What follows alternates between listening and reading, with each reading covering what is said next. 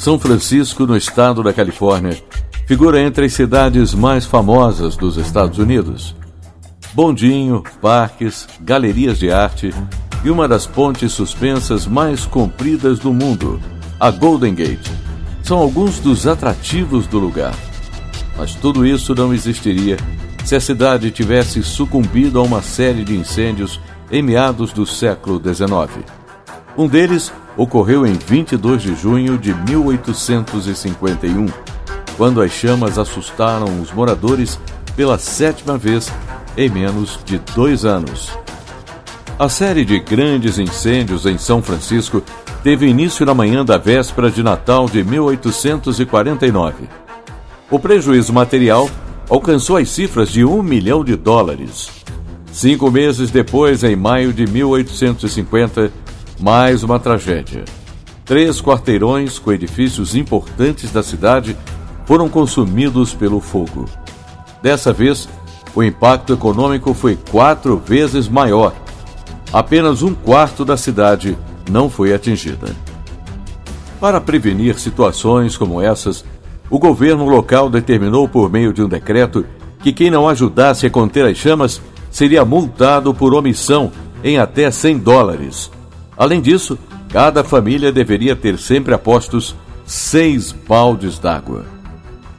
Mesmo com essas medidas, um mês depois, a cidade enfrentou um terceiro incêndio. As chamas começaram com um defeito na chaminé de uma padaria e alcançaram as edificações de três ruas. Em setembro de 1850, o quarto incêndio atingiu prédios menores em bairros que já haviam sofrido com experiências anteriores.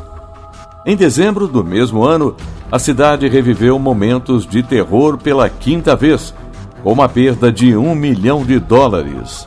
No aniversário de um ano do segundo grande incêndio, em maio de 1851, mais um evento desastroso que perdurou por 10 horas.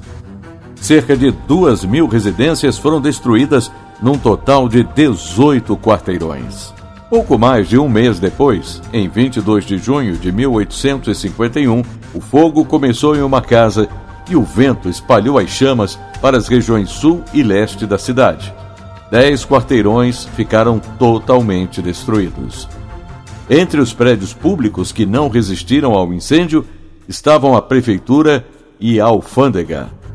Com a sucessão de desastres, as pessoas passaram a investir mais em construções com tijolos. Os grupamentos de bombeiros também se multiplicaram para evitar outras tragédias. História hoje, redação Beatriz Evaristo.